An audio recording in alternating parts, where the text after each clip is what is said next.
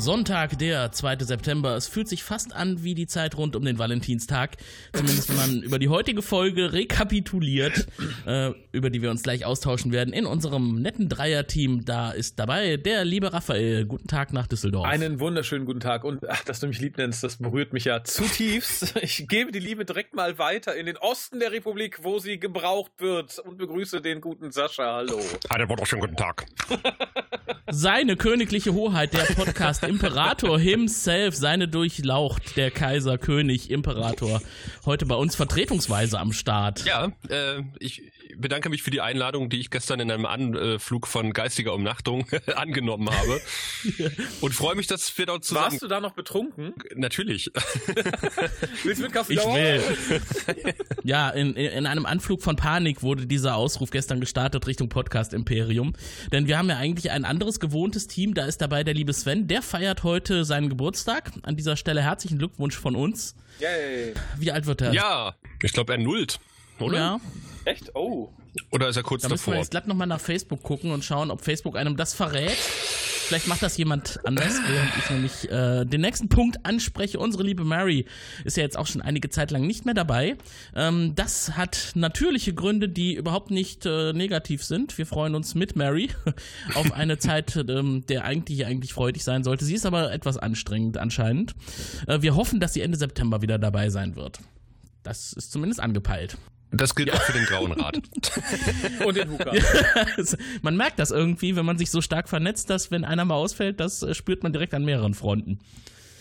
Ja. Was haben wir noch Aktuelles? Wir haben ja gesagt, wir wollen unsere Sendungen, unsere Aufnahmen künftig live äh, auf die Podcast Imperium Streaming-Seite übertragen. Das haben wir zweimal, glaube ich, jetzt gemacht. Ne? Das ähm, war beim ersten Mal ein spannendes Erlebnis, beim zweiten Mal äh, etwas leerer. Wir werden es aber trotzdem weiterhin machen. Heute ist jetzt mal die Ausnahme, weil es doch etwas kurzfristig anberaumt wurde und äh, weil äh, das beim nächsten Mal dann wieder fest eingeplant wird. Wir müssen euch das ja auch rechtzeitig mitteilen, damit ihr am Start seid. Ich war aber schon mal als Hörer dabei. Wie war beim, das Erlebnis? Äh, bei der Aufnahme. Ich weiß nicht mehr, bei, bei welcher. Ich war derjenige, Ah. der im Chat war. Also der eine Hörer. Das war ich.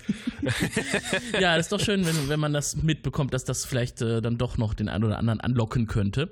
Es ist ja auch irgendwie was Besonderes, weil das, was man am Ende als Podcast zu hören kriegt aus seinem Podcatcher, das ist ja nicht das, was in der Aufnahme quasi auf die Spuren einprasselt. Da wird doch noch einiges weggeschnipselt.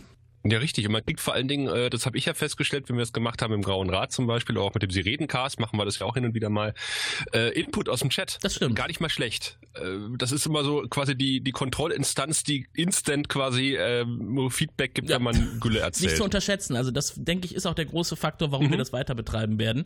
Man hat immer noch eine Möglichkeit, auch was Aktuelles mit reinzunehmen, was man nicht geplant hat. Und das macht es doch etwas frischer, wenn da so ein Input kommt.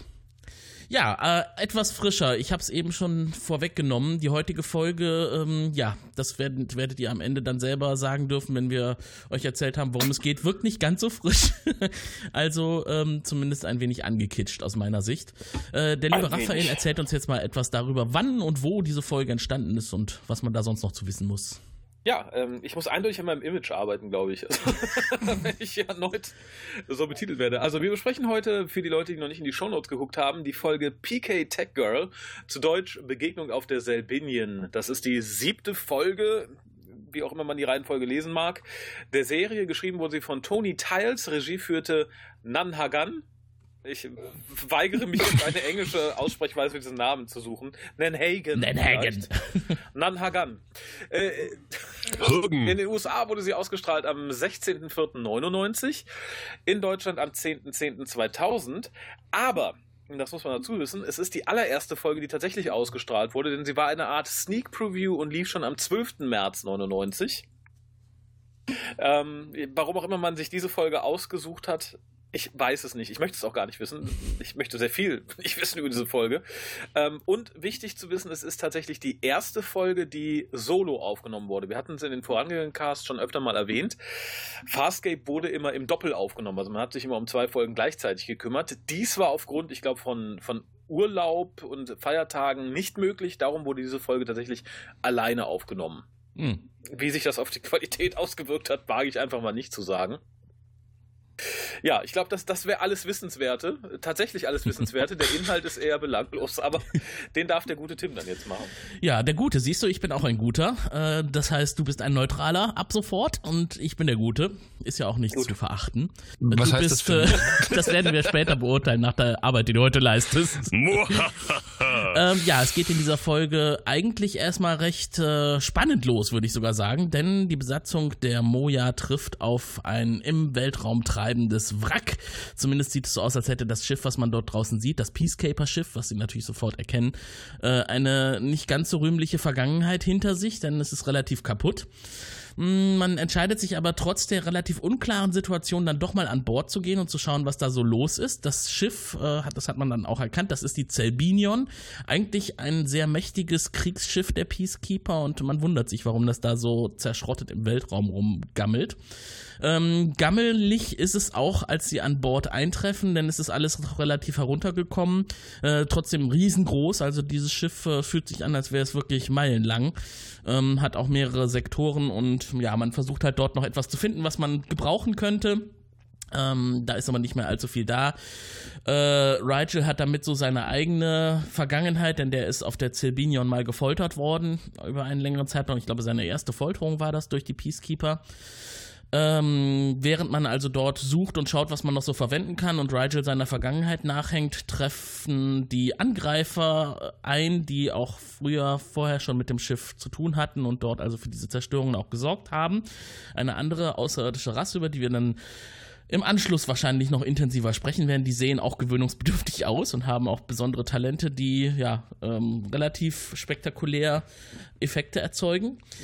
Ähm, ja, es endet also dann am Ende damit, sie treffen auf eine weitere Person auf diesem Schiff, ähm, eine Überlebende.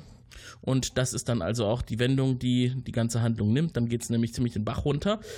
Ähm, Crichton stellt irgendwie fest, ja, nachdem man eine Weile im Weltraum ist, dann hat man halt auch Bedürfnisse so als Mensch und da braucht man ja auch eine Schulter zum Anlehnen und da reicht die knochige Schulter von Aaron anscheinend nicht. Also ja, da wird dann auch die weitere Person zurückgegriffen, auf die wir dann gleich stoßen werden. So, und ich glaube, das war im Grunde schon ganz grob so der Plot der heutigen Folge. Können wir dann gerne direkt einsteigen und äh, ja, mit den etwas angenehmeren Punkten anfangen. Wir sind also ganz am Anfang auf der Brücke der Moja und schauen hinaus in den Weltraum. Und das schauen wir aus den Augen von Rigel. Und wir haben eine sehr schöne Kamerafahrt am Anfang. Oh ja. Rigels Augen. Und wie wir alle wissen, ist Rigel eine, ein Puppet, eine Figur. Und äh, ich finde es trotzdem sehr schön, dass man da auch ganz nah ranfahren kann und trotzdem den Eindruck bekommt, das ist ein echtes Auge, was wir da sehen. Ja. Ein Amphibienauge. Ja, generell die ganze Fahrt finde ich toll, auch weil man ähm, nicht nur das Auge so im Detail sieht, sondern auch so sein Gesicht, seine Haut. Mhm. Äh, und das sieht wirklich großartig aus. Ich habe ja tatsächlich den Eindruck, ohne es jetzt nachgelesen zu haben, dass man da tatsächlich entweder noch ein bisschen an der Puppe geschraubt hat oder halt für solche Aufnahmen eine extra Puppe hatte, weil ich finde, qualitativ sieht das schon einen Tacken besser aus als noch in Folge 1, 2 oder 3. Also ich finde, der Unterschied ist schon merklich mittlerweile. Ich glaube, was sie auch gemacht haben, was du ja auch jetzt schon mehrere Male gesagt hast, die arbeiten auch wieder mit Feuchtigkeit auf dem, ja. auf dem Gesicht. Dadurch wirkt es natürlich automatisch etwas lebendiger. Ähm, gut, Schleim ist jetzt an der Stelle nicht erforderlich, wirkt auch so lebensecht. Das ist die neue Feuchtigkeitsmaske, die ihn belebt, sozusagen. Aller genau. Domi äh, genau, aller Domina. Mhm. Generell ist der Anfang toll, also sagst du schon, es fängt wirklich spannend an. Die Aufnahme ist wirklich spannend, die CGI-Aufnahmen sind toll. Wie gesagt, diese Kamerafahrt von Rigels Auge aus ist großartig. Mhm. Äh, und tatsächlich verlassen sie mich dann aber relativ schnell. Also es wird dann halt natürlich erklärt, ja, das ist die Sabinian, ein großes mhm. böses Schiff, ne? Das ist eine Legende, bla bla bla. Ich war dann komplett draußen, nachdem man an diesem Ding an, anpöppelte und sozusagen die Schleuse, mm. die man zu diesem Schiff hat, das ist einfach ein normaler Gang von Moja, den man mit, einem, mit einer schwarzen Tür beendet.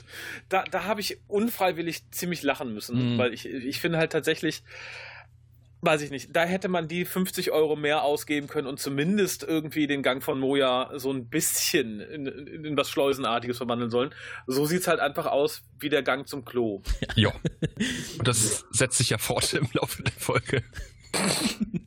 also ich glaube, Moja ist ja auch insgesamt nicht so zum Andocken geeignet. Normalerweise äh, landen ja die kleineren Schiffe auf der Moja im Hangar. Über das Docking Web werden die reingeholt und dass die Moja sich irgendwo selber anlegt und dann die Besatzung wechseln kann über so eine Schleuse, das, ich glaube, es kommt tatsächlich so gut wie nie wieder vor. Nee. Ähm, insofern, dass äh, die 50 Euro, die sie da gespart haben, äh, hätten sie auch später nicht wiederverwenden können. Äh, vielleicht gerade darum hat man es gesagt, nee, das sah so kacke aus. Genau. Die legen nie wieder irgendwo an. Wir haben auch keine bessere Idee, das umzusetzen. Genau, hat das, die ganze Produktion hat das gesagt, ne, hier, nee, das war nicht gut, wir machen das nie wieder. Also ich finde, die 50 Euro hätte man in Raumanzüge investieren können. Äh, es wird zwar, glaube ich, irgendwie gesagt, dass da irgendwie noch Lebenserhaltung möglich ist, aber wenn du auf ein verlassenes Schiff gehst, wo du nicht weißt, was passiert ist, äh, wo auch vielleicht giftige Gase sein könnten, also ich würde da mit einem Anzug äh, gehen äh, wollen, lieber, ganz ehrlich gesagt. Das hat Pilot ja vorher geklärt, indem er sagt, die Atmosphäre auf dem anderen Schiff haben wir analysiert, die ist in ja, Ordnung. Ja, aber es kann trotzdem stinken, wenn da verbrannte Leichen rumliegen. Das stimmt, ja. Gut, von denen werden sie ja mehr oder weniger überrascht. Als sie auf dem Schiff eintreffen und die äh, Schleuse sich öffnet, hatte ich den Eindruck, das, was wir jetzt hier sehen, das wirkt wie ein Ikea-Warenlager. Mhm. Also links und rechts irgendwelche hohen, mannshohen Regale und äh, alles eher technisch äh, und es wirkt jetzt weniger so organisch, wie wir das von Moja gewöhnt sind. Das ist ein von den Peacekeepers entworfenes und konstruiertes, zweckmäßiges Schiff. Ja, aber da hatte ich ein ganz anderes Problem. Und zwar haben wir ja schon ein, ein ähnliches Schiff gesehen, nämlich ähm, das Schiff von Christ. Und das mhm. sah halt schon sehr technisch aus, aber halt auch sehr roh. Wir hatten halt diesen, diesen großen Gitterboden, was den man auch von hier von, von Außentreppen kennt und so weiter und so fort. Nur das hier ist halt nochmal so eine Stufe drunter und das regt mich tierisch auf. Das haben wir halt oft, das hatten wir auch in Doctor Who zum Teil in, den, in der ersten Staffel, dass wir halt eine Raumstation, ein Raumschiff haben. Naja, aber wir drehen nicht in Kulissen, sondern wir drehen halt an einem wirklich existenten Ort. Bei Doctor Who war das keine Ahnung was. Hier ist es die White Bay Power Station in Australien. Ähm, und das sieht man halt. Es sieht nicht aus wie ein Raumschiff, nee. sieht aus wie ein unordentlicher Kackkeller. Ja. Und das nervt mich total. Weil wenn man schon sagt, das ist so ein großes Kampfschiff, das ist so ein riesiges mhm. Ding, bla bla, dann wünsche ich mir zumindest ein paar Science-Fiction-hafte Gänge. Und die haben wir hier eigentlich so ja, Es sieht aus wie eine verlassene Fabrikhalle. Also Genau. In die es genau. reinregnet. Das ist es ja auch. Also, das ist ganz offensichtlich. Auch wenn die später an den Schaltschränken rumfummeln, das sind fucking Schaltschränke. Hm. Darf man bei euch fucking sagen? Äh, darf man sagen und man darf auch sagen, dass das aussieht, als würde es schon 20 Jahre drauf regnen. Wobei, sag lieber Frelling. Das passt, glaube ich, besser ja, okay. Aber äh, das, was mich zum nächsten Punkt führt, der mich irgendwie etwas aufregt, ist nämlich dieses alte Trope, irgendwie Wasser und Regen auf Raumschiffen. äh, was man auch bei den neuen Star Trek-Filmen äh, mit diesen riesen Wasserpfützen auf dem, auf dem Raumschiff, diesem Minenraumschiff von äh, Nemo zum Beispiel hatte.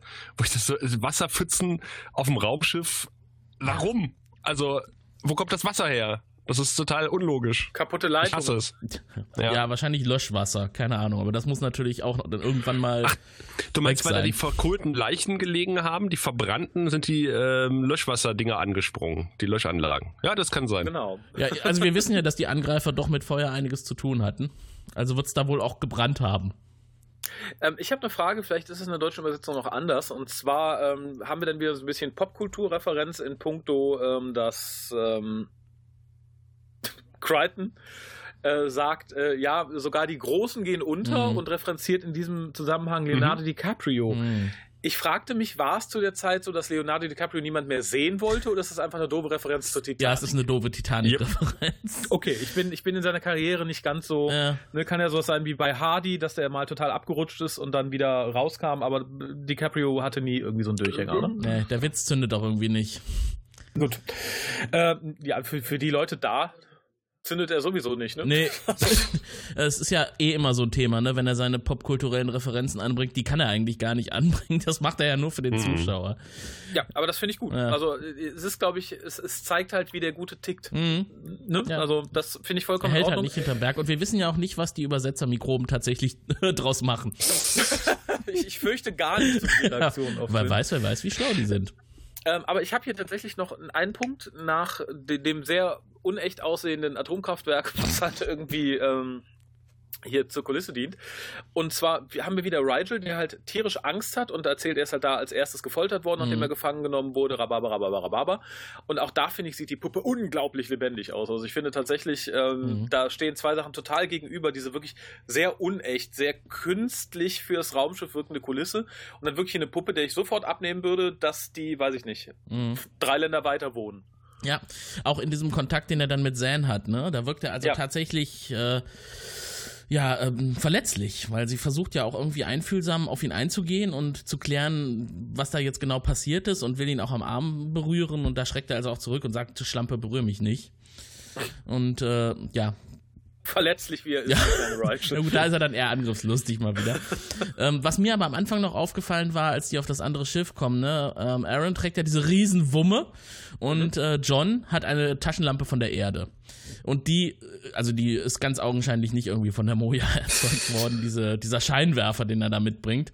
Den kann er aber auch nicht von seinem Shuttle haben, denn was würde es für einen Sinn machen, auf dem Shuttle so eine riesen Taschenlampe mitzuschleppen für eine äh, ähm, Operation, die damals ja eigentlich nur wenige Stunden Naja, dauern alles ist sollte. dunkel. Ah, Ja, da hilft aber auch diese Taschenlampe auf dem nicht. Sieht. Ja, aber da möchte ich Mhm. einwerfen. Ich, ich wollte gerade sagen, ich möchte einwerfen, das Shuttle muss ja auch wieder runterkommen. Und ich glaube, für den Fall, dass das irgendwo runterkommt, wo nicht direkt irgendwie Hilfe ist, hat er vielleicht so einen Notfallverbandskasten mit Taschenlampe, äh, keine Ahnung, Verbandszeug, Pflaster, Jod mit dabei Ach, gehabt. der neutrale Raphael ist immer so, äh, so kreativ. Ja, äh, glaube mir, in Doctor Who lernt man sich Sachen zu erklären, die einfach so nicht Ja, aber dargestellt Iron hat ja auch so eine ähnliche Taschenlampe auf ihre Wumme geschraubt. Und äh, Mhm. ich dachte auch, also die sind auch noch total düster. Das sind so typische 90er Jahre Taschenlampen. Also diese riesigen Taschenlampen, die einen winzigen Lichtstrahl werfen. Äh, da sind wir heute deutlich weiter mit unserer LED-Technologie. Und ich dachte auch, also es gehen genau zwei Leute mit Wummen auf dieses verlassene Schiff. Äh, ich hätte mir vielleicht auch was mehr äh, Bewaffnung gewünscht, wenn ich auf ein, auf ein Schiff Hm. gehe, wo ich nicht weiß, was da passiert ist. Und ich finde, sie lungern auch viel zu lange drauf rum. Also es kommt da relativ schnell raus. Äh, hier ist nichts mehr Verwertbares. Da hätte ich gesagt, okay, und tschüss, wir sind weg. Mhm. Diese ganze, Ja, diese ganze Zeit, die sie da verbringen, das ist ohnehin alles sehr seltsam. Ne? Wie viele Argen das am Ende sein müssen, äh, weil ja dann auch noch der Angriff droht. Ich weiß es nicht, ob das alles Ja, so passt. ja, ja. Müsste man sich mal im Detail. Der, der Sven würde sich das jetzt ausrechnen mit den Zeiteinheiten. Microds und Argen und passt das und haut das hin. Äh, ja, ich, Ja, ich, bisher- das fühlt sich nicht so an. ich, ich wollte gerade sagen, bei Cycles bin ich da tatsächlich dann jetzt auch raus. Ich bin immer lange irgendwie für mich mit der Abmachung durch, durch Farscape gegangen, okay, ein Cycle ist ein Jahr. Mhm. Äh, Da hier aber mit Cycles um sich geschmissen wird, als wären es, äh, keine Ahnung, maximal Monate, muss ich das ein bisschen korrigieren. Und ein dann- eine Stunde ungefähr. Ja, ich glaube, Mhm. das passt tatsächlich nicht. Also der Cycle mit Jahren wird ja ad absurdum geführt, weil man natürlich sagen kann, okay, Rigel ist ja sehr, sehr langlebig, aber das passt halt nicht, weil halt auch Aaron und äh, das Tech Girl mit den entsprechenden Zahlen um sich werfen und das passt Ja, nicht. und das Schiff Hm. ist irgendwie seit 100 äh, Cycles verschwunden. Das, Ja, Genau, das, das würde ist- nicht funktionieren, ja. Genau, und das ist selbst bei Monaten, finde ich, schon ähm, schwierig. Mhm. Tatsächlich. Naja gut, aber sie haben die Zeit ja äh, auf dem Schiff sich umzuschauen, auf jeden Fall. Also egal, ob es jetzt Stunden oder, weiß ich nicht, Tage sind. Also ich tippe mal darauf, es sind so im Endeffekt ein bis zwei Tage. Ja, es können keine zwei Tage sein. Maximal ein Tag, oder? Ja. Ja. Äh, stellt ähm, John Crichton eigentlich fest, dass er am allermeisten auf diesem Schiff Teppiche vermisst. Die Auslegeware fehlt, schöne Auslegeware. Ja, ist halt Sehr selten in so einem ungemütlich. Kraftwerk. da muss ich sehr lachen, weil Genau. Auslegeware so ein typisch ostdeutsches Wort ist. Ja. Das ist so, no, ist ja gar keine Auslegeware hier. no. Äh, wir hätten keine Teppiche, wir müssten das anders nennen. Spannteppiche gab es in den P2-Wohnungen immer. Ja. In den P2-Wohnungen wurden die qualitativ bewertet. Das ist ein, ein Wohnungsmuster, also Bautyp sozusagen. Ah, oh Gott. Mhm. Wunderschön. Kein Wunder. wir weißt du, wenn du eine Küche hattest, die Ja, hat ja. in eine P2-Wohnung reingepasst. Ah, immer. Okay, also äh, praktisch Ja, eine genau. DIN-Norm, ja? Mhm. Sehr schön. Also auf seinem schönen Teppich würde sich die Tiefraum ausgetrocknete Leiche allerdings wesentlich besser machen. Auf Der Teppich hätte den. Raum erst so richtig gemütlich gemacht. Ja, genau. Und dann wird es sich nicht mehr so nach Geisterbahn anfühlen. Denn diese Ähm, erste Plastikleiche, die sie da Also finden, die, die, die ist fand- fand ich Tiefraum vertrocknet und die anderen sind verbrannt, aber die sahen gleich aus. ja, wahrscheinlich erst verbrannt und dann Tiefraum ausgetrocknet. Ich habe mir extra diesen Begriff notiert, mit dem Das ich die halt ganze der Zeit um mich werfe. Ober- und Unterhitze und Ah, Heißluft okay, ja, einfach. ja. Punkt. Ich hab's verstanden. Ja. Kommt auch auf Ich komme mal bei Captain. Dörker da nochmal drauf zu sprechen. Dörker, Dörker.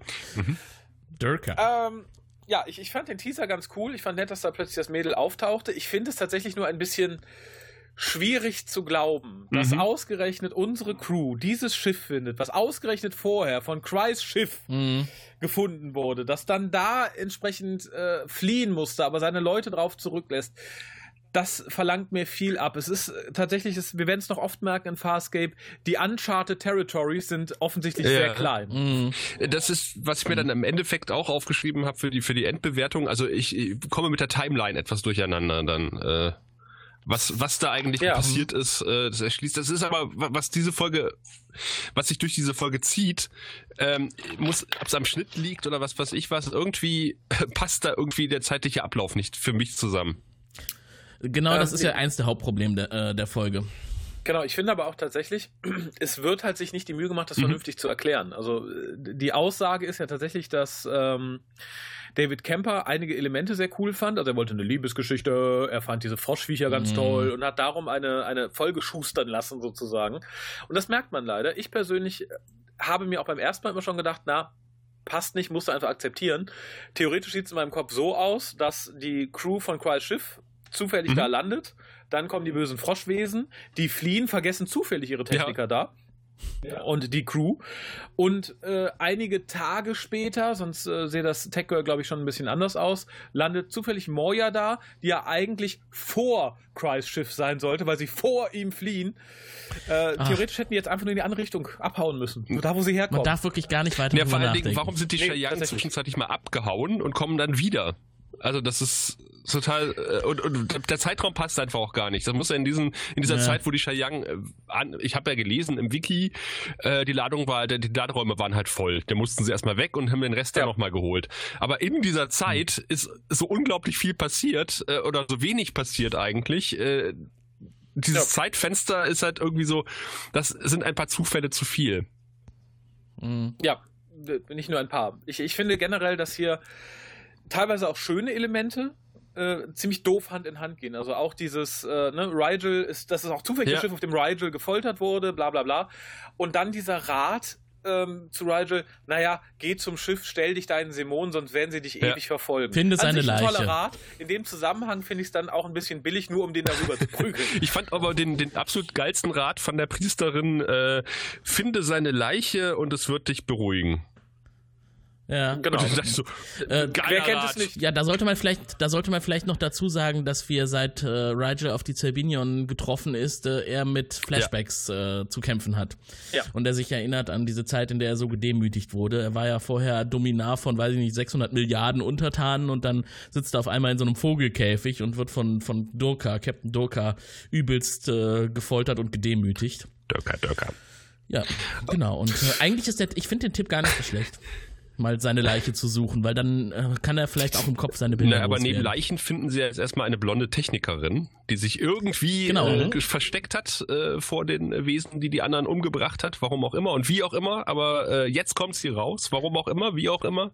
Und ist das nicht spektakulär, wie sie rauskommt? Sie hat sich doch irgendwie hinter einer Konsole versteckt, vor der Ja. eine Leiche liegt und plötzlich bewegt sich die Ich, Leiche. ich war in dem Moment, als ich die Leiche bewegt, dachte ich so, oh, jetzt kommen die Zombies. Jetzt ist, geht die Geisterbahn los. Ei, genau. ei, ei, da war ich schon ganz froh, dass da eine Blondine hintersteckte. Äh, aber was dann kam, da war ich dann nicht mehr ganz so froh.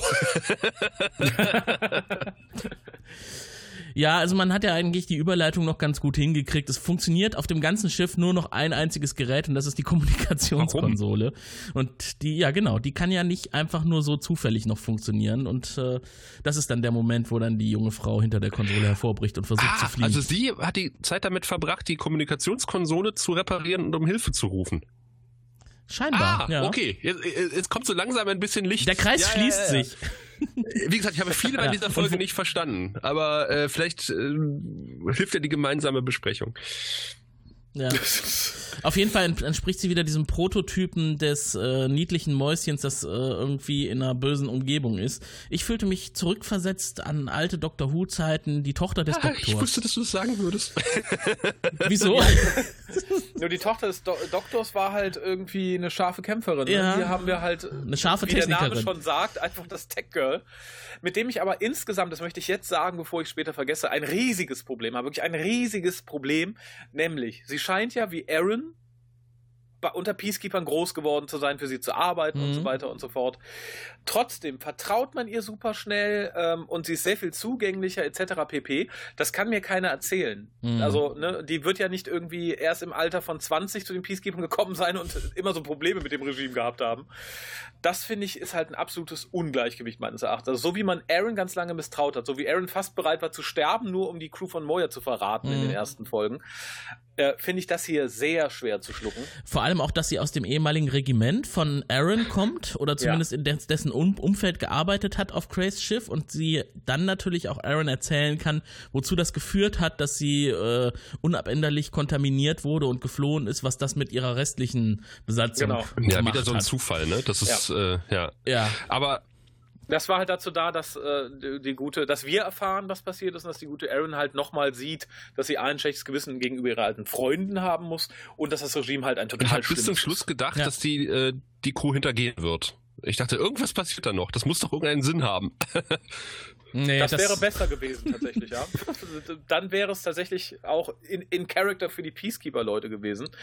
Äh, was mich etwas rausgebracht hat, weil dessen war ich mir gar nicht mehr so gewahr, die Peacekeeper sind offensichtlich nur Söldner. Ich war bisher der Meinung, die haben so ihr eigenes Regime und überziehen halt ihren Teil des Universums mit ihrer Herrschaft. Mhm. Das scheint aber der Aussage aus dieser Folge nach nicht so zu sein, denn es wird gesagt, we are peacekeepers, our race, äh, other races hire us to keep order. Ähm, in, in, in Bezug auf Rigel ist es vielleicht sogar sinnvoll, weil er sagte, naja, ich wurde meines Throns enthoben und ist ja dann bei den Peacekeepers gelandet und auf dem Thron sitzt jetzt sein Cousin. Nur bisher war das in meinem Kopf immer so, dass die Peacekeeper sagten, so, wir unterwerfen jetzt das Volk und setzen halt so, ein, so, ein- so, so, so, einen Puppenkönig ein, den wir halt steuern können, der das tut, was wir wollen. Ähm, ich weiß nicht, wie das in Zukunft noch zusammenpasst mit der Aussage, naja, Peacekeeper sind nichts Eigenständiges, die sind also nicht wie die Nazis, sondern nö, die sind einfach äh, hier wie äh, eine Mietarmee. Das Mhm. finde ich seltsam tatsächlich. Ja, vielleicht sind sie beides. Vielleicht sind sie einerseits Volk, das auf Ausbreitung aus ist und andererseits müssen sie sich auch irgendwie finanzieren und äh, Möglichkeiten haben, äh, auch Allianzen, weil ich glaube, wenn sich alle gegen die Peacekeeper zusammen äh, verbünden würden, dann hätten die wahrscheinlich auch keine allzu große Chance mehr. Mietnazis. Ren Ja, Ja, ich, ich wollte ich wollt gerade sagen, das ist so ein bisschen, als wenn die Nazis so während des Zweiten Weltkriegs gesagt hatten, Entschuldigung, USA, haben Sie Probleme mit den Südstaaten? Wir würden da unsere Dienste anbieten. Das, naja, Also, aber wie gesagt, das wird vielleicht noch weiter aufgeklärt.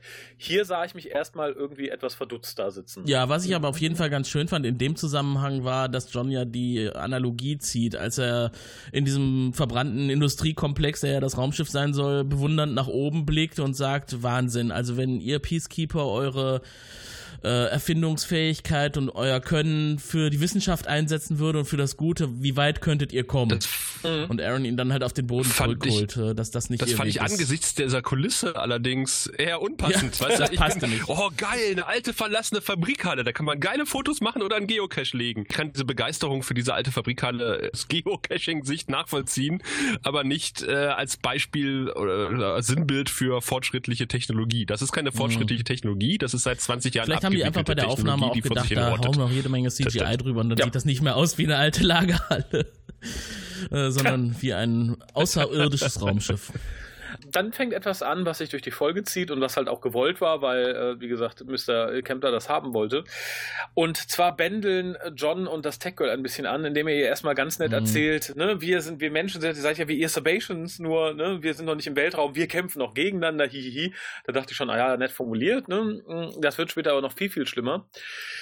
Was ich dann irgendwie ein bisschen ich weiß nicht, ob ich super passend finde oder etwas unpassend. Denn Rigel kommt und trifft auch auf die Technikerin und äh, spuckt sie erstmal an und verflucht sie. Und da dachte ich mir, ja, das ist ein bisschen schwierig, weil zum einen lebt er schon sehr lange mit Aaron zusammen, also sollte sich da schon abreagiert haben. Und zum anderen war das Mädel ja nicht mehr auf der Sabinian. Ich frage mich, ob man ihm das einfach nicht gesagt hat, ob er es nicht gecheckt hat oder ob er in dem Moment einfach irgendeinen Kanal gesucht hat. Das wäre wiederum sehr passend. Er sagt ja, er hasst alle Peacekeeper, er muss sich mit Aaron arrangieren, aber alle anderen wird er auf keinen Fall akzeptieren oder tolerieren. ich fand es ganz nett, dass er davon ausgeht, dass er sich jetzt mit beiden ein Zimmer teilen muss. genau. Ich könnte mir Schlimmeres vorstellen. ja, nicht wenn du der kleine Krötenmann bist, glaube ich. Wahrscheinlich. Ja, hat halt andere Ansprüche. Also wir schneiden ja auch hin und wieder mal zurück auf die Moja, wo halt irgendwie äh, Dargo irgendwie oh, äh, ja. äh, mit mit den Froschwesen verhandelt, die ihm inzwischen zurückgekommen sind. Verhandelt.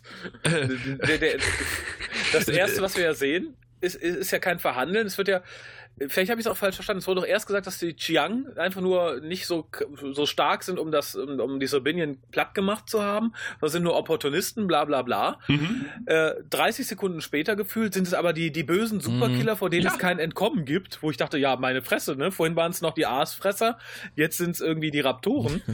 und dann tatsächlich dieses, oh, sie greifen uns an, sie kommen, was können wir machen? Und, und Dago, der offensichtlich sich so sehr aufregt, dass er keinen keine Sprache mehr spricht, sondern nur noch unverständliches Zeug. Luxanisch. Nee, eben nicht, nicht, weil das wäre ja übersetzt worden. Das ist, dafür haben wir die, die Microbes. Ich habe das so äh, interpretiert, dass das so wüstisch luxanische Schimpfwörter sind, dass die Microbes das nicht übersetzen können. So habe ich das auch verstanden. Echt? Meinst du, die haben irgendwie so einen Moralpegel? Also in dem Moment wenn du sagst, sie können die popkulturellen Andeutungen von John nicht übersetzen, dann können sie vielleicht auch Schimpfworte von Luxana nicht richtig rüberbringen. Das die, fand ich halt schwierig. Also es ich gibt halt keine anatomischen Entsprechungen hm. bei den. kann man nicht übersetzen. Also ich, mir hat sich erschlossen, was man damit zeigen möchte. Ich fand es aber für dieses Universum etwas unglücklich, äh, ihn da halt so brabbeln zu lassen, weil wie gesagt, für mich wirkte es wirklich wie, als wenn er halt nicht mehr redet, wie, wie wir jetzt. Ne? Wenn ich mich aufrege, sage ich, ach du verdammter Hurensohn, du blödes. Nein, aber er macht nur. Ich fand es auch für die Zuschauer sehr unglücklich. um das mal vorwegzunehmen. Ich fand es hochgradig albern und äh, vor allen Dingen dann irgendwie ihn über die Intercom-Leitung zu schicken, wie er da sinnlos vor sich hin brabbelt und das, und das äh, funktioniert. Funktioniert. Mhm. Ja, erstaunlich. Und vor allem der Gegner ist ja eigentlich auch äh, nicht ernst zu nehmen, zumindest wenn man ihn so das erste Mal zu sehen kriegt. Weil diese, also diese Cheyenne, ne? Da habt ihr vor ein paar Jahren mal diese Videos im Internet gesehen, wo dieser kleine Quietschefrosch äh, sich verbreitet hat. So ein Frosch, der super winzig aussah. Nee, nicht der, äh, der, der, der so im Schlamm sitzt und den man dann antippt und der macht diese ganz furchtbaren Quietschgeräusche. Nein. Ich Nein. werde das in den Show Notes verlinken. äh, genau so sehen die aus, nur in groß, weil der ist auch so aufgebläht und so rund. Und die sehen tatsächlich exakt so aus. Ja, aber ja, äh, Raphael hat recht mit dem Rem Frosch. Der hat ja auch so eine Mütze auf. Also ja gut, das äh, ja. stimmt. Eigentlich passen die zu jedem Frosch, den wir kennen. Wo, wobei ich sagen muss, ich finde die Masken selber nicht schlecht. Also technisch finde ich sie ziemlich gut tatsächlich. Und ich finde es halt gerade bei Farscape und auch hier so mit mal wieder ganz schön, dass wir halt nicht nur Mensch XY mhm. unter ganz normalem Make-up haben. Mhm. Ich fand auch die also ich fand das Schiff von außen ziemlich cool und ich fand auch sag mal, die Interaktion, diese drei Hanseln oder die zwei Hanseln auf der Brücke, dann rufen sie ihren Techniker, der dann oben aus dem Dach irgendwie aus der Luke immer kommt, irgendwie Kommentar abgibt, Luke wieder zu. Und äh, das hat mir unglaublich viel Spaß gemacht, dazu zu gucken, aber äh, es passt doch nicht zusammen. Sehr also ich fand's auch schön, ja, es passt nicht, weil äh, ich, das sind für mich drei, drei Schrottsammler auf einem schrottigen Raumschiff. Und, äh, so wo kommt, und wo kommt dann eine, diese Bedrohung her? Also diese, diese winzig kleine Brücke mit dem einen Typen, der offensichtlich nur in einer in, in, in der Jeffers-Röhre äh, haust und ab und zu mal aus der Luke gucken darf. Aber dann heißt es, mach deine Truppen klar. Und ich so, äh, welche Truppen? Hä? Naja, die, die scheinen sie ja zu haben, weil sie später schießen sie ja die ganzen kleinen Kampfschiffe ab, da wo ja wohl auch Kröten drin sind. Ich fand aber einfach die Größe der Brücke im Vergleich zur Größe des Schiffes einfach nur albern. Ja. Das kann so nicht sein. Wahrscheinlich wollte man einfach sagen, okay, wir haben nur diese drei Masken, der Rest wäre zu teuer und wenn wir jetzt eine riesige Brücke haben, müssen wir auch mehr Personal haben, was man natürlich schön einfach mit lustigen Helmen hätte irgendwie überbrücken können. Äh, fand ich tatsächlich schade. Ich hätte mir die drei tatsächlich in einem kleinen schrottigen Schiff, ähnlich wie ja. Neelix bei Voyager, gewünscht. So, so Typen waren das hm. für mich. Ja, ja, genau. Ähm, ich habe auch noch, ja. Das passt ja zu dem, was du vorhin gesagt hast. Also ja erst sind das Schrottsammler, sind das Aasgeier, dann sind es auf einmal Raptoren. Und das, äh, hat, diesen Wechsel haben wir zweimal hintereinander. Es passt irgendwie alles nicht. Mhm. Genau. Ich, ich habe vorher noch ein ganz anderes Problem. Das ähm, fiel in einem Nebensatz und es äh, zeigt ganz schön, wie Farscape auch weitergehen wird. Nämlich Dago und Zan sind sich sehr schnell darüber einig, dass man notfalls Moja und Pilot da stehen lässt und abhaut. Ja. Was passiert jetzt, wenn das, wenn die Moja kaputt geschossen wird? Dann müssten wir eigentlich auf die Cerbinion flüchten. Genau. Mhm. Ich, ich glaube sogar noch bevor Moja kaputt geschossen wird. Das ist, glaube ich, so, ne? Wenn die, wenn die da angreifen, dann verhauen wir ab. Und das für die Leute, die jetzt vielleicht mit uns Farscape das erste Mal gucken, sowas passiert später auch noch mit aller Regelmäßigkeit. Also die Leute sind da durchaus, das muss man sich sehr bewusst machen, das, da habe ich auch eine Weile für gebraucht, als ich Farscape das erste Mal geguckt habe. Das ist kein Star Trek The Next Generation, das ist keine ne? eingeschworene Crew, da hat jeder seine eigenen Wünsche und Ziele, die er verfolgt. Jeder will überleben. Wenn man dafür halt das Schiff stehen lassen muss mit dem Pilot, dann macht man das auch mal. Aber dann hat Pilot einen schönen Charaktermoment, in dem er eigentlich sagt, er und Moja haben Angst. Ja. Und das äh, bringt die beiden eigentlich auch schon wieder auf den Boden der Tatsachen zurück. Äh, es ist ja nicht nur eine Crew, die auf der Moja lebt, die Moja und Pilot gehören auch zur Crew. Also ja gut, Moja jetzt nicht unbedingt als Chef. Sie hat eine Doppelrolle.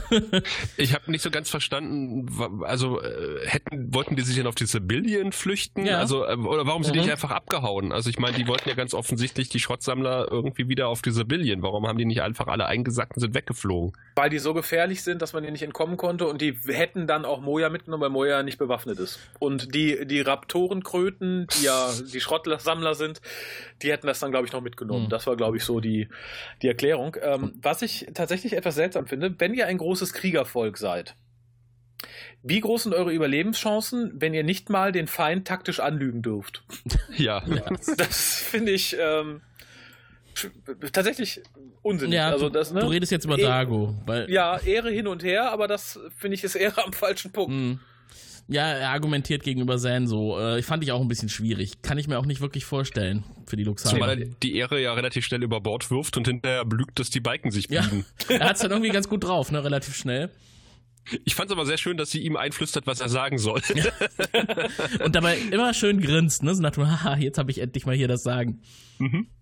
Ähm, und was das Thema Dago angeht, wir wissen ja, dass äh, einiges in seinem Leben eine große Lüge ist. Zumindest Raphael und ich wissen das.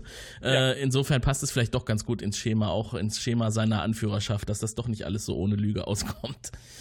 Aber das kommt schwer. Das ist übrigens das Schöne bei, bei Farscape. Äh, das hatte Sven ja auch schon festgestellt als Erstseher, oder zumindest haben wir ihm das auch schon durchblicken lassen. Äh, vieles wird wieder aufgegriffen später. Gerade aus dieser Folge erstaunlicherweise. Ja, oh, in der Tat. Da wird äh, sogar. Mindestens drei Elemente sehe ich, die hier uns noch weitere, weitere Folgen verfolgen werden. Sind es wirklich nur drei? nee, die sehe ich aber so auf Anhieb. Okay, ja gut, die sehe ich auch. Ich kann mir denken, welche. ja, rate mal. Ich, äh, ich denke, dass sie nochmal auftauchen wird, dass die Korrekt. Kröten nochmal auftauchen äh, werden und äh, natürlich, äh, man hat ja im Laufe der Folge, also kommt jetzt alles noch, äh, klaut mhm. man ja irgendwie ein Schutzschild mhm. von, von dem anderen ja. Schiff. Ähm, also das heißt, dann ist die Moja offensichtlich nicht mehr ganz so verteidigungslos wie vorher.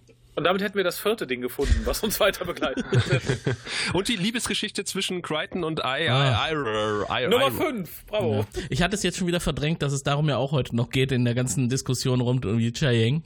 Dabei wäre nämlich, das mein nächster Punkt. Sie ist nämlich, Achtung, Iron-süchtig. Nennen Sie bitte Aaron, ich kann nicht hören, dass du sie Iron nennst. Iron Man. Na, also es kommt, es kommt ja irgendwie diese, es gibt ja diese sehr alberne Reparatur. Und das äh, dachte ich so, wenn ich keine Ahnung habe, äh, dann schreibe ich solche Dialoge. Äh, wir müssen unbedingt den Refraktor äh, mit dem Schlupsdiwups verbinden und wir brauchen unbedingt äh, Telleron ummantelte Leitungen genau. dafür. Aber weil der Hauptcharakter seine Hände nicht frei haben darf, geben wir ihm zwei Dinge in die Hand und die dürfen sich auf keinen Fall berühren, obwohl sie sich stark anziehen. Da ja, bist du schon fast beim Endkampf. Das, das kommt ja, kommt ja noch viel, viel später. Es kommt ja öfter solche Geschichten. Man muss halt irgendwie zwei Schaltschränke ja, miteinander verbinden. Es passt halt zu dieser ganzen Elektronik. Das, das ist so, so, so komplett uninspirierter Techno. Brabbel, weißt du, das ist wirklich so. Mhm. Ich, ich ja, aber darum geht es ja gar nicht. Ich habe aber hast als du, hast Zuschauer Folge nicht verstanden. Ich habe als Zuschauer das Gefühl, dass die Autoren auch nicht wissen, was die da eigentlich. Bei Star Trek hat man immer so ein bisschen zumindest noch den Eindruck, dass die dass das einen mhm. Sinn hat, was die da sagen. Und das hat für mich absolut überhaupt keinen Sinn. Und äh, noch weniger Sinn, äh, dass sie sich beim Schrauben dann, wo man ja irgendwie ohnehin schon unter Zeitdruck ist, äh, noch die Zeit nehmen, um ein bisschen äh, äh, Dialoge aus dem Porno, aus dem billigen Pornofilm zu rezitieren und äh, sich dann irgendwie in die Arme zu liegen und sich gegenseitig ins Auge zu spritzen. Mhm. Ja, ja, das war sowieso. Ich finde, was für ein gutes Tech Girl kann sie sein, wenn sie schweißt ohne Brille und ja. sich dann auch noch den Scheiß ins Auge äh, fallen lässt. Der einzige Zweck ist natürlich Bonding in dieser Szene. Das, das, wisst, das weiß der geneigte Zuschauer hoffentlich. Wenn es Bondage gewesen wäre. Ansonsten dachte ich echt, die kann nicht weit gekommen sein als Technikerin, wenn ihr das passiert. Die wäre schon in der Ausbildung blind und armlos da rausgegangen. Was mich in dieser Szene allerdings total gefreut hat, die alte hat die Nippel stehen. Das war echt hübsch. Ja, das ist mir auch aufgefallen. Auf was ihr alles achtet, da habe ich ja überhaupt nicht drauf geachtet. Wo soll man sonst drauf gucken, während dieses schwülstigen Kacktier? Ja, ich, ich habe ich, wahrscheinlich von meinem ganzen Kopfgeschüttel habe ich da nichts mehr mitgekriegt. Ich habe mir auch hier hintergeschrieben, übel kitschig die nächsten drei Minuten. Ja, ich, echt, ich habe Nippeljäger. Ja. ich ich habe mir aufgeschrieben, das Boot, weil ich musste, ich musste so an das Boot denken, äh, weil, weil irgendwie Aaron ja irgendwie losgeschickt wird, irgendwie Kabel besorgen. Und äh, sie muss ja, ja, die ganze Zeit irgendwelche Botengänge erledigen. Ich glaube, das, mhm. das, das wurmt sie auch die ganze Zeit. Also neben der anderen Sache, die sie wurmt. Ähm, Habe ich mir dann gedacht, das ist so wie äh, Torpedos für 50.000 Mark und wir brauchen Draht für 50 Pfennige. Geh. Geh und such. das war so eine Szene aus dem Boot. Äh, ja. Dass er in dem, Moment lieber nochmal das Boot angeguckt hätte, als diese Folge weiter. Was die, ja, was die Helligkeit und die Dunkelheit angeht, passt es auch zu das Boot. Ja, und das tropfende Wasser und die Nieten. Richtig. Die Stahlbeute Bolzen. Oh, es gibt doch wirklich mehr Parallelen, als man denkt. Ja, aber es gibt auch schöne Sachen, denn ich habe hier erneut Pluspunkt auf meiner Liste stehen. Und zwar haben wir dann Rigel, der sehr ängstlich zurückgekehrt ist und sich tatsächlich versteckt unter, weiß ich nicht, dem Tisch oder so und dafür seinen kleinen Thron verlässt. Ich fand diese Szene sehr süß, die halt so durch den Raum schwenkt. Man sieht also seinen mhm. kleinen Thron, dann sieht man ihn da drunter hocken. Und dann die Bemerkung von, ich glaube, es war Pilot, oder, oder war es Zan, weiß ich nicht, die halt dann sagt, na, er soll das doch bitte lassen, er macht die DRDs nervös. Ja. das fand ich total großartig. Ja. Oh Gott, oh Gott, was macht er da, was macht er da? Ja, wunderbar. Und das funktioniert ja auch. Also er versteckt sich ja da nicht sehr lange, denn dass er mit seinen Dämonen einfach mal die, die Konfrontation suchen soll, das ist ja der Tipp, den er dann auch beherzigen wird. Aber mir war irgendwie nie klar, ist der nun auf, auf der Mo Moja, ist der auf dem, auf dem anderen Schiff? Na, er war äh, mal kurz drüben und war wieder zurück. In der ne? Fantasie, äh, er war ja vorhin auf diesem anderen Schiff und jetzt ist er wieder zurück. Genau. Weil er Angst hatte, genau. Ja. Okay. Aber das mischt sich tatsächlich jetzt alles. Also während äh, Rigel in der Handlung dargestellt wird, sehen wir permanent Mischungen aus Realität und Vergangenheit. Ist nicht immer klar zu erkennen, was jetzt gerade stattfindet und was schon vergangen ist. Wobei alles, was mit Durka zu tun hat, muss ja vergangen sein. ja, ähm, das, ich fand es trotzdem als Stilelement ganz schön, fand da aber auch wiederum ähnlich wie diese Binion eigentlich ein altes Kraftwerk ist, dass der große Folterraum von Durka eigentlich nur ein dunkler ja, Raum ja. ist mit dem Käfig in der Mitte. Da dachte ich, naja, zu der Zeitpunkt war das Schiff halt noch nicht kaputt geschossen. Der hätte sich ein bisschen Beleuchtung leisten können. Ist vielleicht auch gar nicht so verkehrt mit dem einen Auge. Ne? Mhm. Da braucht man vielleicht ein bisschen mehr Licht, um richtig foltern zu können. Vielleicht war auch das das Problem. Vielleicht wäre das alles viel angenehmer gewesen, wenn er gesehen hätte, was er tut. Mhm. Aber Raphael, wenn du ein sympathisches Verlies einrichten lässt auf deinem Schiff, dann äh, sorgst du auch für Stimmungsbeleuchtung. Da strahlst du das nicht mit zwei äh, 5000 Watt äh, LED-Scheinwerfern aus. das Verlies schon, aber den Folterraum, da möchte ich ja mit Präzision an die kleine Kröte rangehen. Ne? Ah, okay. Also ich muss mal ein paar Staffeln vorweggreifen. Wir haben ja später mit Scorpius zu tun bei den Peacekeepers ja, und der, der, hat, der hat riesige, hell erleuchtete Bereiche zum Foltern und auch für sich selber Quartiere, die unendlich wirken. also da hat äh, doch Farscape auch aus sich selbst gelernt und später wird es besser. Und ein bisschen Luftiger. mehr Geld bekommen. Ja, genau. Ne? Das, das ist, glaube ich, das, auch. der Kasus Knacktus. Was mir gut gefallen hat, ist dann tatsächlich, dass die Kröten nicht unisono sind, sondern auch ein bisschen, bisschen Beef untereinander haben, wie man so schön sagt. Nämlich der, ich weiß nicht, was war, die, die erste Offizierskröte schlägt den äh, Captain nieder und sagt, so, der ist ein Idiot, wir machen das jetzt, wie ich das will, wir greifen die jetzt an. Ja, ja. Fand ich gut. Ja, Aber ist das die langsamste Angriffswaffe des Universums? Ja. ich glaube, die Lex greift noch langsamer an. Aber ist noch jemandem aufgefallen, dass äh, Moja dann durch den Sprungtor-Effekt von Babylon 5 gerettet wird? Ich finde, es ist ein sehr ähnlicher Effekt. Nein, aber das, das erklärt, warum ich mir daneben geschrieben habe, dass ich es mochte. ich hatte mich eher an, an, Star Trek 1 erinnert gefühlt, wo die Klingonen von der äh, Raster-Auflöse-Torpedowaffe getroffen werden und sich dann irgendwie als Computersimulation mhm. wiederfinden. Ja, etwas pixelig wirkt es, ne? Ein, ja, das, ein bisschen. Aber es hat, äh, es hat funktioniert. Sie haben den Schuss überstanden, alle sind happy und äh, bei den Kröten ist man verwirrt, warum es nicht funktioniert hat. Na, man hat ja den Abwehrschild äh, des äh, Peacekeeper-Schiffs aktivieren können. Ja. Zumindest einen von beiden. Aber mhm. der ist noch etwas löchrig, stellt sich raus. Aber was das löchrige etwas, was man da aktiviert hat, das hat gereicht, um auch noch die Moja mit abzudecken. Ja, stimmt. Relativ groß. Genau. Ja, also der Verteidigungsschirm ist nicht so ganz kaputt. Das heißt, den könnte man eigentlich später auch woanders einsetzen. Da, das ist zumindest Gedanken, die jetzt langsam aufkommen. Ähm, ich glaube, wir sind dann auch schon wieder bei Rigel, ne? Äh, also ich bin tatsächlich ganz kurz noch bei den Schilden, weil ich finde es tatsächlich eine schöne Idee, auch narrativ zu sagen, naja, wir schlachten jetzt mal einen Rest aus, um uns irgendwie so ein bisschen aufzubauen. Mhm. Äh, verleiht der Serie auch so einen, so einen stringenten Faden irgendwie, dass man sagt, okay, ne, wir das, was man für, bei Doctor Who in Staffel 1 für die Konsole irgendwie mal angedacht hatte, fälschlicherweise, äh, ist hier halt ganz schön. Ne? Wir suchen uns hier ein Schild zurecht, da irgendwann eine Waffe, es kommen ja später noch mehr Sachen und so. Das hat mir gut gefallen und ich bin noch nicht bei Rigel, ich bin im Moment bei einer Szene, die ich beschrieben habe mit bla bla Kuss bla bla und die Musik befiehlt uns roman ist zumal romantisch Ah, zu das, finden. das kommt in der Tat direkt danach. Also ich habe mir auch nur Kuss bla bla aufgeschrieben. Sehr schön. ja. Ich habe mir aufgeschrieben, Instant-Romanze mit Pornodialog. Und wie, wie kam es dazu? Sie haben halt vorher darüber gesprochen, dass äh, Crichton auch nicht so ganz äh, unbedarft ist, was Wissenschaft angeht und er fängt an, mit ihr über Astrophysik zu sprechen und äh, stellt klar, dass es eigentlich Aliens laut astrophysikalischen Grundsätzen gar nicht existieren dürften. Und dann stellen sie halt fest, oh, wir sind uns gar nicht so unähnlich und äh, es gibt eigentlich gar keinen großen Unterschied zwischen uns. Und dann Du geht's los. dreckiges, geiles Alien. Ja, komm her. Und dann kommen sie sich körperlich immer näher und dann geht's los. Äh, Ja, und nee, wer auch Moment, näher sie, kommt, sie, sie kommen sich zuerst näher. Also sie sind so landet ja quasi, helfen Sie mir doch mal bitte. Und dann, äh, dann steht er quasi hinter ihr und man sieht schon auf drei Meilen Entfernung, was jetzt gleich passieren wird. Ja, also sie muss irgendwie furchtbar. ein Teil aus der Wand reißen. Er reißt an ihr, sie reißt am Teil, das Teil löst sich und äh, sie landet in seinem Schoß Hoch. und dann Na sowas. während sie quasi in seinem Schoß liegt, er seine Arme um, um sie hat, äh, um nicht die Brust, aber um den Bauch, sagt sie, oh, wir sind anatomisch gar nicht so unterschiedlich. Also sie sitzt Hm. offensichtlich auf seinem irrigierten Penis. Also, das ist äh, in der Tat ein guter, eine gute Vermutung. Ja, äh, ich, ich fand das ganz offensichtlich so, weil das war so vom Dialog her so, oh, wir sind ja anatomisch doch sehr ähnlich. Äh, äh, ja. Ich müsste hier ein paar Rohre verlegen. Ja, allerdings schließt sich der Szene etwas Schönes an, meines Erachtens, und da, sie werden natürlich von, von Aaron überrascht. Natürlich. Und dann kommt halt dieses schöne Gespräch zwischen Aaron und Crichton, Mhm. in der sie praktisch zugibt, dass sie ja ihn ganz toll findet und eigentlich was von ihm wollte. Das hat mir gut gefallen Es, und es, war ein schöner Charakter. ist Aber es- Aaron übermenschlich stark? Ich muss mal ganz kurz, weil ich, weil ich äh, Fastcap wirklich lange nicht mehr gesehen habe. Sie trägt Nein, die ist nur sauer. äh, aber sie Übermenschlich sauer. quasi leere Kisten durch die Gegend. Über Ja. Kopf. Aber die Kisten mit der Baumwolle. Ja, aber da sind die Kabel drin. Die warum so trägt sie denn die Kisten über dem Kopf? Also wenn ich doch irgend... Naja, ist auch egal. Wahrscheinlich, weil sie sonst schlechter durch diesen engen Gang durchkäme. Ja, oder das sie, war ist, meine sie ist einfach ziemlich sauer und äh, muss jetzt mal irgendwas nach oben stemmen.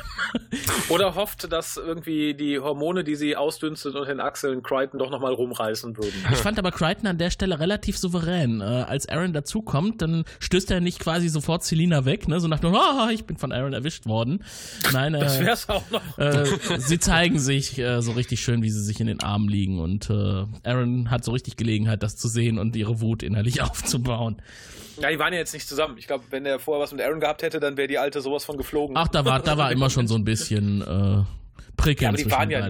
Ja, natürlich, aber das ist, glaube ich, kein Grund, wenn die, zwischen dir und deinem Nachbarn Prickeln ist und der erwischt dich beim Knutschen mit jemand anderen, dann stößt den ja auch nicht weg. Also, Ja, ne, gut, das die stimmt. hatten ja kein, die hatten ja kein Ding. Hm. Das ist ja tatsächlich das erste Mal, dass das tatsächlich ausgesprochen wird, dass Aaron sagt, naja, ich hätte ja mal Interesse gehabt, Arsch. Hm. Und das finde ich halt tatsächlich sehr schön. Ja, das stimmt. Also jetzt ist zumindest zwischen den beiden die Fronten, äh, die Front klargestellt. Es kann, Ja. es kann mal was gehen mit Aaron. Sie ist nicht ganz abgeneigt. Hm. Hm. Und wer weiß, vielleicht geht ja mal was zwischen den beiden. Vielleicht auch, vielleicht kriegen sie ein Kind. Ja, oh Gott, das ist. Das wäre ja was. Das wäre der Wahnsinn. David ist Äh, in Sicherheit. So, jetzt kommen wir zu deinem gefriergetrockneten Dörker. Dörker, Dörker, aus. Dörker, Dörkistan.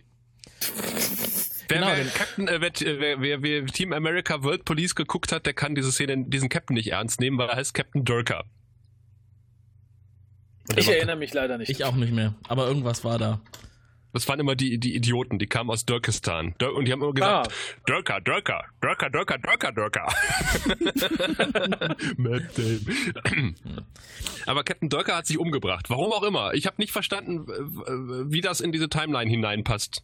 Das weiß ich. Ah. glaube ich. Klär uns also, auf. Ja, ich, ich nehme mal stark an. Nein, das kann tatsächlich nicht sein. Punkt. Nein, das ist total. Also, nee, na, ganz, mir fällt nämlich gerade ein, ich dachte, okay, Schiff wird angegriffen, von wem auch immer es angegriffen hat, bevor die Kröten kamen. Und er hat Angst, dass er platt gemacht wird, erschießt sich lieber selber. Dann sähe er aber nicht so aus. Ich denke der ist mal- ja nicht verbrannt, der ist ja gealtert. Der ist Da ja das- gefriergetrocknet, äh, Langzeit Ja. äh, Weltraum getrocknet oder wie das hieß. Ja, und das, dann müsste er schon lange tot da liegen. Wahrscheinlich äh, hat man zehn Jahre niemanden zum Folter gebracht und dann hat er sich irgendwie umgebracht. Ah, das ist aber jetzt schwierig, auch im Hinblick darauf, dass Selina ja. Ja. überlebt hat, ne? Also ich weiß nicht, ob er da wirklich jetzt gealtert ist in der Zeit. Ja, äh, ich möchte vielleicht kurz dazwischen grätschen, wenn ich mich nicht äh, ganz, äh, ne, also wenn ich ein bisschen spoilern darf. Der gute Dörker kommt ja wieder. Also ist er das ja offensichtlich nicht. Mhm. Ich frage mich halt nur, dass es niemandem komisch vorkommt wie uns mit der Timeline. Ne? Man kann mhm. nicht sagen, oh, ich fake jetzt meinen Tod, da lege ich dann eine frische Leiche hin. Nein, aber ich nehme was, was aussieht, als wäre schon zehn Jahre da festgetrocknet. Das finde ich halt ein bisschen seltsam. Dass die nicht sagen, ja, wie Moment, wenn er sich umgebracht hat, dann müsste er doch noch frisch da liegen.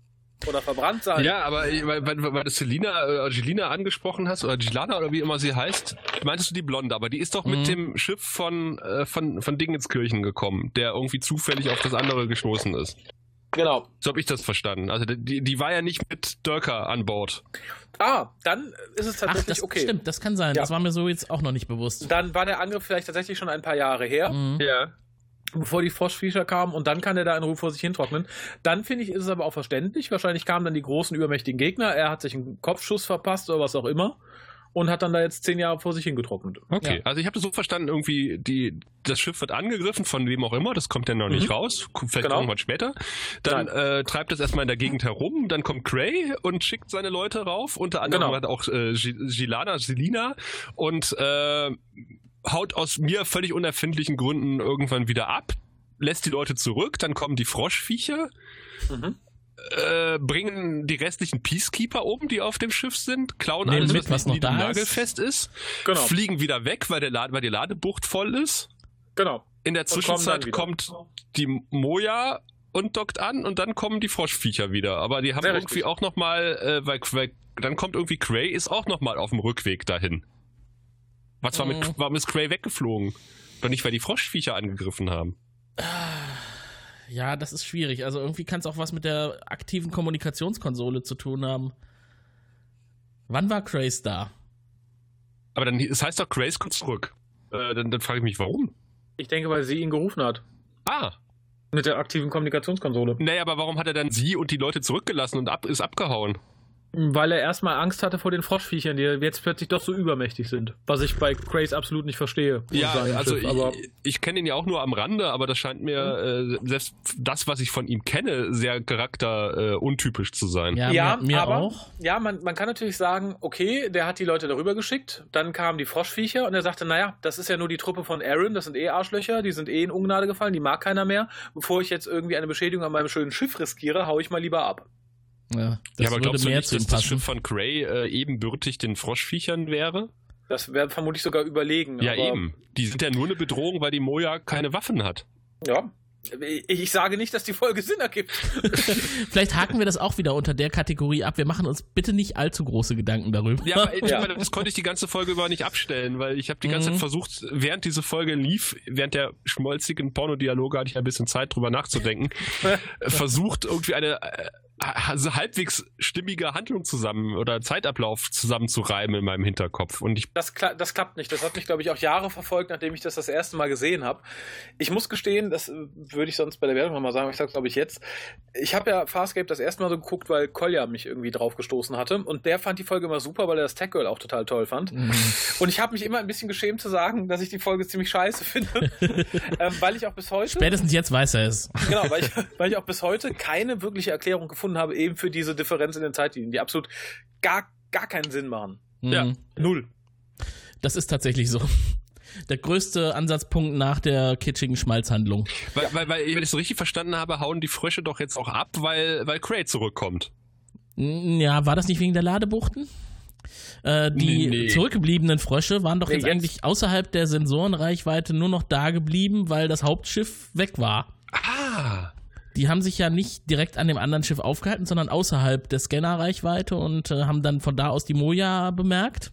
Und sagt, yay, guck mal. Genau, und äh, da müssen wir doch jetzt mal gucken, dass wir hier unsere, unser Bergungsrecht wahren, wobei da war ja auch nichts mehr drauf, bis auf den Verteidigungsschild, ne? Äh, naja, aber ich meine, es gab doch einen, es muss doch einen Grund haben, warum, die, ich meine, die, die haben ja keine Waffen. Also die, die Moja hat keine Waffen, das, das Peacekeeper-Schiff hat keine funktionierenden Waffen mehr, die haben Verteidigungsschilde.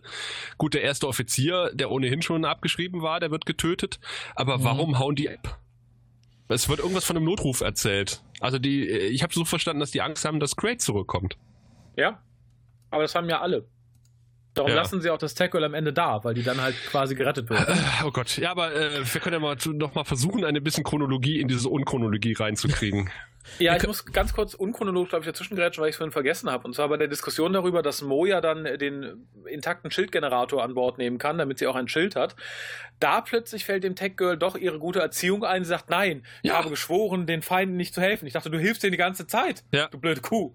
Ähm, das war halt wieder so eine Inkonsistenz, wo ich dachte, naja, da ist man sich nicht ganz einig gewesen, ob man tatsächlich eine Peacekeeper-Technikerin schreiben möchte, die dann aber vermutlich Crichton eher umgebracht hätte, als sich ihn um den Hals zu schmeißen und ihm nicht geholfen hätte. Ähm, das fand ich albern. Also das hätte man sich dann klemmen können tatsächlich. Was ich ein Hm. bisschen merkwürdig fand, war, äh, Ara stellt ja quasi da den ersten Offizier, der sich ja durch den äh, Schutzschirm da irgendwie äh, geschummelt hat.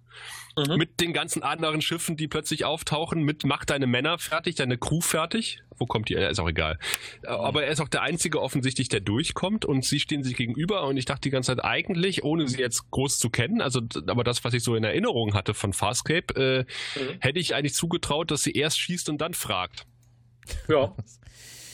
Ja, wer sich auch fragt, was es mit dieser Episode auf sich hat und welche Logiklöcher es da gegebenenfalls noch geben könnte oder Dinge, die wir vielleicht falsch verstanden haben, vielleicht äh, gibt es ja auch tatsächlich einen Sinn hinter den zeitlichen Abläufen Nein. oder einen Sinn hinter den Froschköppen Nein. und äh, nein, vielleicht, aber doch, gibt's bestimmt und falls ihr da einen Ansatz habt, meldet euch. Der Frell-Podcast im Netz. Frell.eu. Dort könnt ihr über das Audio-Plugin Feedback hinterlassen oder ihr schreibt uns einfach eine Mail an kontakt.frell.eu oder ruft an unter 0221 28 33 750. Genau, so. Und um jetzt einen Einstieg in die restliche Folgenbesprechung zu finden, der vielleicht ein bisschen sinnhafter und positiver ist, sei gesagt, Anthony Simcoe, der Darsteller von Cardago, hat gesagt, Folge 7, das war die Folge, in der wir eigentlich alle erst so richtig verstanden haben, wie Farscape funktioniert. Interessant, ne? Also wir hätten das wahrscheinlich nie gedacht, dass es diese Folge ist. Aber er sagt, danach ging's weiter und wir waren alle so richtig in unserer Rolle. Ja, wahrscheinlich, weil sie sagten, ne, so nicht. Ja. Jetzt habe ich verstanden, wie es Genau, wir machen es eigentlich so ganz anders. Genau. Ähm, ich, ich finde tatsächlich, um wieder chronologisch den Fuß reinzukriegen, so unsinnig sie chronologisch auch sein mag, ich finde die Szene mit dem toten Durka und Rigel, der sich ihr gegenüberstellt und die Erkenntnis, naja, du hast mich nicht gebrochen, aber du warst selber so feige, Mhm. finde ich sehr gut. Und auch, dass er drauf spuckt, finde Ja. ich gut. Ja, ähm, ja. Die Leiche sieht gut aus. Also insgesamt ist die Mhm. Szene, wenn man sich keine Gedanken darüber macht, wie es zu dieser Szene kommt, ist es eine wunderschöne Szene. ja, Ja, das stimmt. das stimmt. Oh, nochmal, nochmal. Ja. Ja. Doka, du Feigling. Und Ja. damit ist das Thema eigentlich für Rigel dann auch abgeschlossen oder sollte es zumindest sein. Das heißt, die äh, Visionen dürften jetzt aufhören. Ja. Es geht ja auch jetzt erstmal nicht mehr weiter mit Rigel, sondern das Cheyenne-Schiff wird immer gefährlicher, denn Mhm. jetzt schießt man diese winzigen Torpedos ab in Masse. Das sind die Schiffe und denke ich mir, in jedem Schiff ist eine Kröte, ne? Oder ist das nur ein Krötenschiff und der Rest sind Torpedos? Nein. Nein, glaube ich, glaube ich. Weil er, der, der, der in Ungnade gefallene erste meuternde Offizier, ist ja auch drin und der schafft Genau. es dann als, ich glaube, als einziger oder als einer von zweien durch dieses Schild. Ah, okay, dann. Ähm, fand ich auch unsinnig. Also, dass nur er das Glück hat, ausgerechnet und die anderen es alle nicht schaffen und, und vor allem, dass der Captain dann sagt, naja, dich opfer ich ja gerne geschenkt, weil er gemeutert hat. Dann aber zu sagen, Mhm. naja, ich schicke auch mal gefühlt 70 meiner anderen Krötensoldaten in den Tod, finde ich auch eine taktisch unkluge Entscheidung. Hm. Ja, man weiß ja nicht, wie viele Kröten es auf dem anderen Schiff gibt. Vielleicht sind es ja auch einfach genug, sodass er sich darüber Darum keine Gedanken machen muss. Überall Kröteneier, Kröteneier, Kröteneier, Kröteneier. Gerade ist aus dem Laich noch ganz schön was rausgeschlüpft. Ja, das ist, äh, ich finde allerdings auch gut und damit bin ich dabei, dass ich die Chang eigentlich auch gerne wiedersehe, wenn sie wiederkommen, dass sie Feuer speien. Ich Ja. finde es einfach mal eine, eine, eine coole, seltene Idee. Ja. Das hat mich an Doom erinnert, an die Imps. Das, Ja, das stimmt. und das sehen wir deswegen, weil einer der Cheyenne, oder waren es mehrere, man weiß es jetzt gar nicht, hat es auf die Zerbinion geschafft und äh, jagt jetzt die Besatzung der Moja, die dann noch versucht, den Schild zu deinstallieren, um ihn dann auf der Moja wieder zu installieren. Ach, das Ähm, machen die.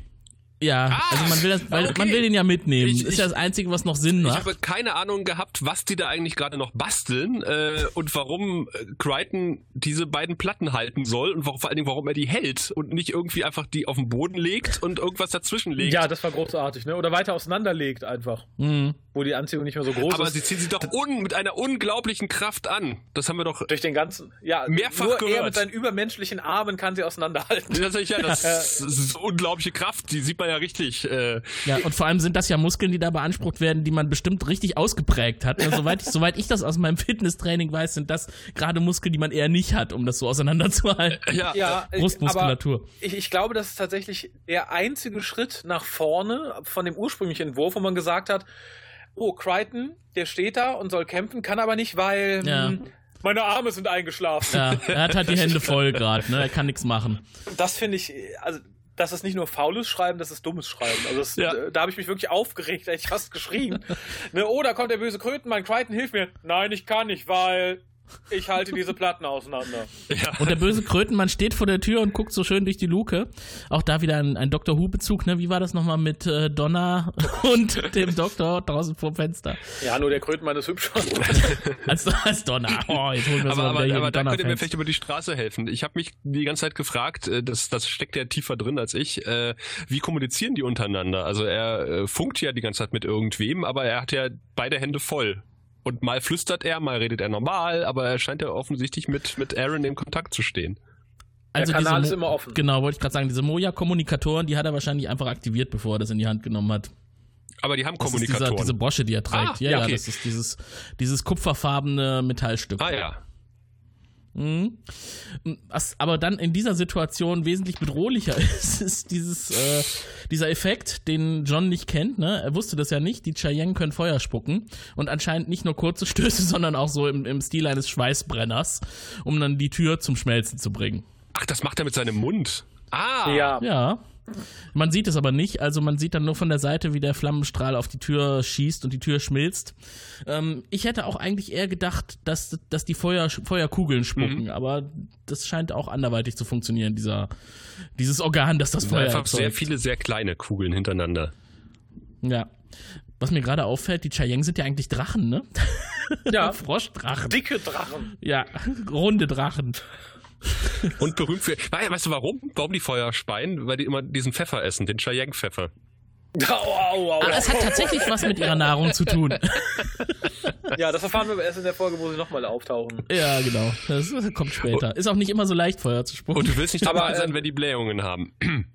Ja. Da, da, gut, dass du sagst, weil das führt uns zu einem Wortspiel, was Crichton dann ablässt, nachdem er sich tierisch darüber aufregt, dass die eben Feuer speien und nennt sie dann ähm, Gashole statt Asshole. Ah. Im Deutschen äh, ist es tatsächlich, glaube ich, auch ganz gut übersetzt. Ich habe kurz umgeschaltet, aber es mittlerweile wieder vergessen. Nennt er, nennt er ihn Gasloch Nee. statt Arschloch? Nee, das habe ich, hab ich mir nicht aufgeschrieben. Echt, aber ich meine zumindest, dass die deutsche Übersetzung relativ adäquat war, weil ich dachte, oh Gott, das ist bestimmt schwierig rüberzubringen, aber es funktionierte ganz gut. Ich habe mir nur aufgeschrieben, die, wie er den Cheyenne begrüßt, als er durch die Tür kommt und dann sagt er einfach nur Hallo, mein Großer. Das fand ich ein bisschen sehr, sehr billig. Mhm. Ja, was willst du machen, ne, wenn du zwei billige Platten in den Händen hältst, die davon abhalten zu können? Und dann rettet Aaron den Tag und seilt sich von oben ab. Ja, warum auch immer. Ja, weil es äh, effektvoller ist, Raphael. ja, ja, eindeutig. Und bombt die Kröte dann halt weg und dann ist Ja. der Tag auch irgendwie gerettet. Dann sind alle irgendwie happy und zufrieden. Mhm. Und die Polkappen sind auf einmal nicht mehr magnetisch. Ja, leuchten auch Äh, nicht mehr die- blau. Polplatten, nicht Polkappen. Ja. Genau. Und was ich dann schwierig finde, man hat ja jetzt tatsächlich noch Angst und ne, die Peacekeeper sind gerufen, bla bla bla. Ähm, sagt dann aber, na, Tech Girl, du bleibst hier, ne, du, du, du verrätst uns ja nicht, weil dann bist du ja selber am Arsch. da dachte ich ja, mhm, das hat bisher auch immer, das hat auch, hätte aber auch bei Aaron super geklappt. Ähm, also die vertrauen ihr wieder sehr, sehr, sehr, sehr schnell. Was ich vielleicht auch getan hätte, wenn der Ausfall mit den Schilden nicht gewesen wäre, wo ich sagte, nö, da kann ich euch nicht helfen. Und ja, der Rest ist tatsächlich nur weiteres Gesülze mit Crichton, um die Liebesgeschichte irgendwie intakt zu halten, die wirklich Mhm. sehr fragil ist. Und es endet bei einer meiner liebsten Szenen, die, glaube ich, auch nur in Serien so funktioniert. Und zwar kommt dann äh, Dago angerannt und sagt, wir müssen uns beeilen, wir haben keine Zeit Ja, mehr. Warum? In a minute, Dago. Und ich dachte, ja, mhm. Das ist, äh, das ist taktil sehr klug. Grace ist schon da. Er zielt gerade auf uns. One minute, Dago. ähm, nee. Und dann wieder diese Musik, die mich praktisch unter Waffengewalt zwingen möchte, das super romantisch zu finden. Ja. Und das ganze Ende soll doch auch super romantisch sein. Ja. Der, der Abschied von Selina, Aaron, die nochmal die Fronten klärt. Sie möchte Selina ja nur beschützen. Äh, Crichton, der mit Aaron nochmal austauscht, worum es geht. Und äh, Ja, wobei, ja. Ähm, da fand ich, also ganz am Ende, diese angebliche Horrorvision, die, die John da hat, ne, von all seinen Toten, wenn er wieder zurückkehrt, fand ich eigentlich noch ganz schön. Das war so eine nachvollziehbare Angst, fand ich. Ja, Moment, er, er macht ja, er macht ja eine Parallele auf. Er, er beschreibt ja. ja. genau das, was, was Aaron erlebt hat gerade. Sie ist ja quasi zurück in ihre Heimat gekommen, also ihr äh, Peacekeeper-Schiff, und äh, mhm. hat nur verbrannte Leichen gefunden überall. Das ist das, was er sagt. Er macht ja, er baut ihr quasi mhm. da die goldene Brücke. Mhm. Ja. Und sie sagt, okay, ah, okay, wir verstehen uns jetzt. Äh, ich hatte Unrecht. So. Ich liebe dich doch. Ja. ähm, rund um diese ganze Abschiedsszene gibt es jede Menge Sprüche, die im Deutschen wahrscheinlich nicht so gut sind wie im Englischen oder im Englischen sind sie einfach genauso schmalzig. Das Leben ist hart, es hat uns zusammengeführt. Okay, nicht ganz so hart. Und dann kommt Kiss. Und dann habe ich mir aufgeschrieben, und das muss ich euch beiden wahrscheinlich nicht sagen, da ist ordentlich Zunge dabei, das war kein Filmkuss. Ich meine, wem die äh, irrigierten Nippel auffallen, der hat ja auch gesehen, dass der, da dass der Kuss echt war. Nicht gestehen. also, da war ich, glaube ich, schon irgendwie mein Fazit am Schreiben. Also in also dem Moment haben meine, haben meine Augen quasi meinen Sehnerv beobachtet, weil sie sich so nach hinten gedreht haben. also man sieht die Zunge quasi von innen gegen die Wange drücken. Oh, bravo. Seine eigene. Ja. ja seine Zunge in ihrem Mund. Na, da lief doch was zwischen den beiden. Ich hatte mir in der Szene aufgeschrieben, jetzt noch eine schnelle Nummer und dann weg. ja, sehr richtig. Ich, ich war da in dem Moment damals sehr froh, dass sie weg war, weil ich sie nicht leiden konnte und war ein bisschen beleidigt, dass sie dann irgendwie wieder rausgekramt wurde in späteren mhm. Folgen. Ich war ein bisschen irritiert, äh, weil, um nochmal ganz kurz auf den Frosch-Menschen äh, zurückzukommen, der kommt ja rein in den Raum und sagt, ihr hattet die Chance, euch zurückzuziehen. Nö. Ja. Auf Deutsch. Und ich so, hä? Was? Wann? Wie? Warum? Äh, äh, dann wäre die ganze Handlung doch irgendwie unnötig gewesen.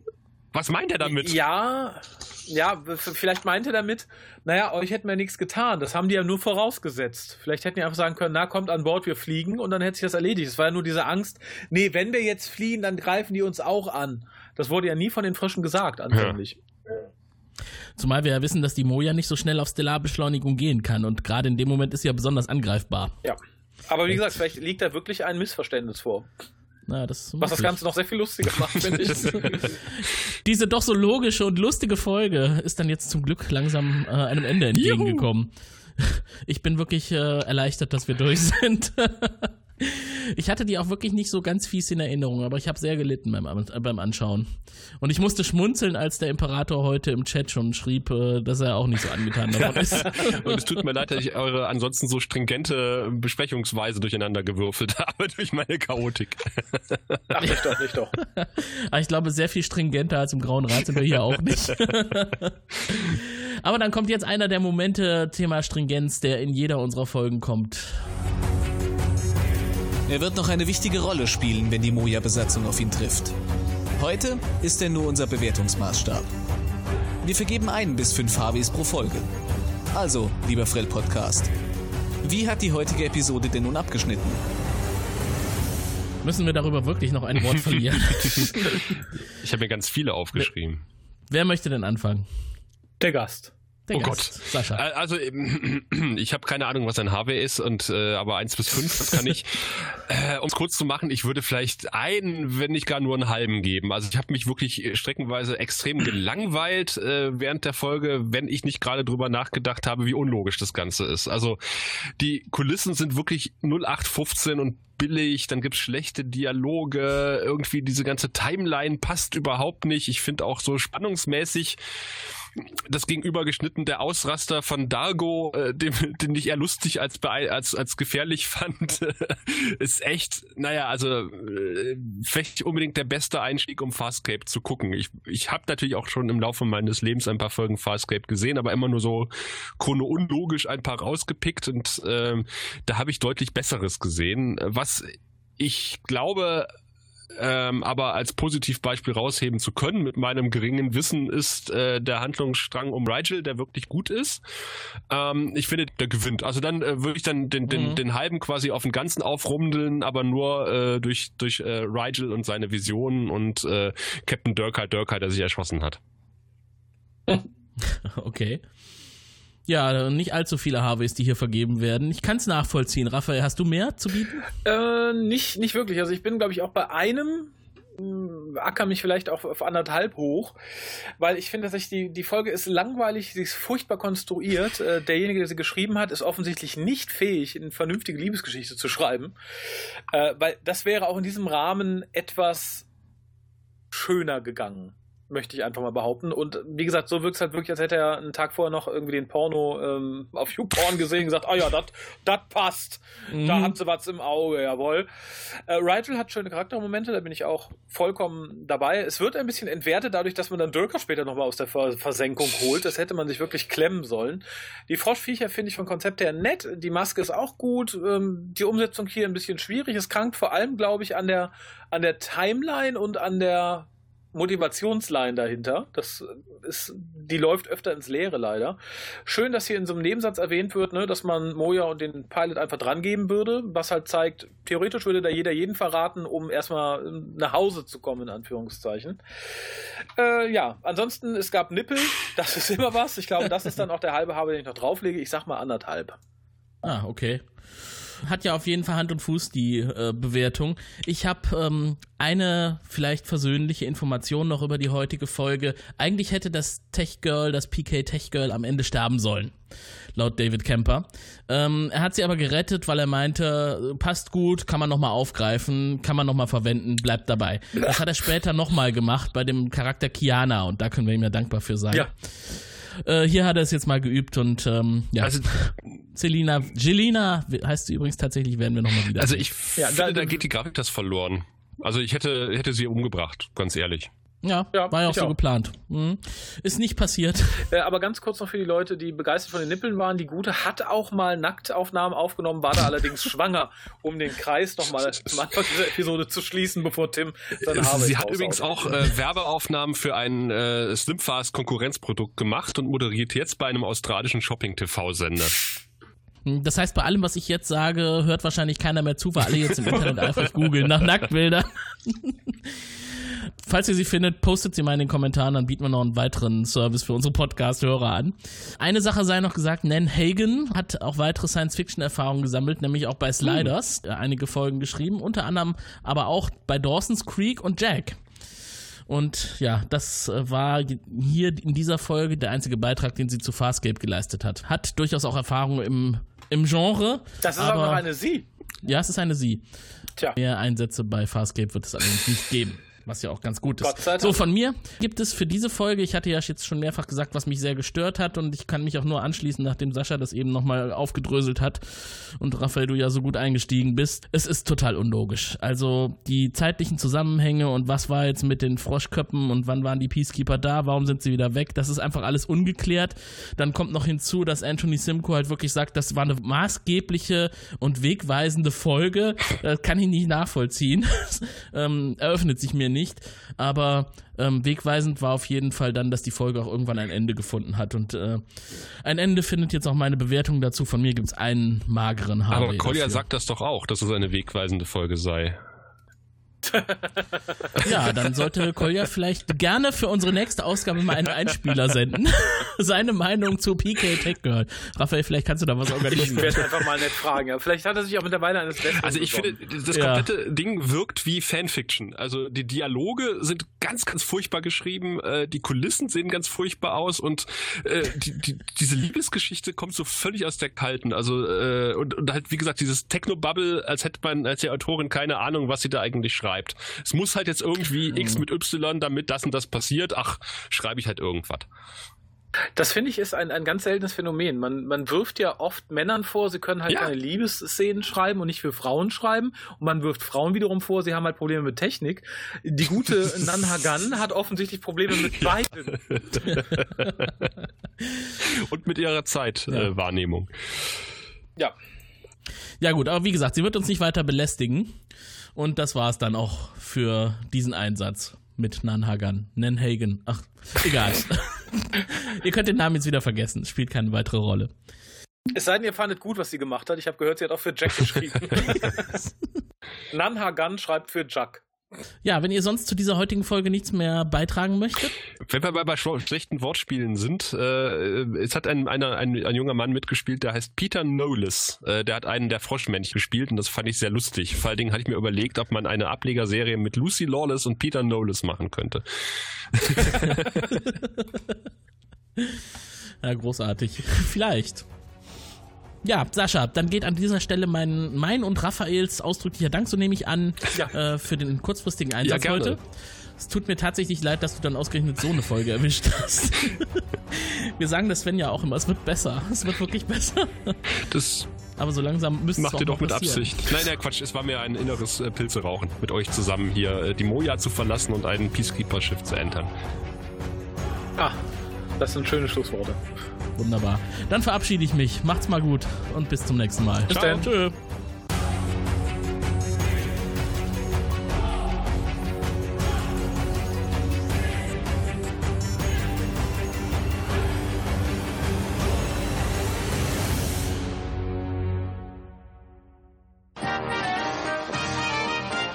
Eine Produktion des Podcast Imperiums.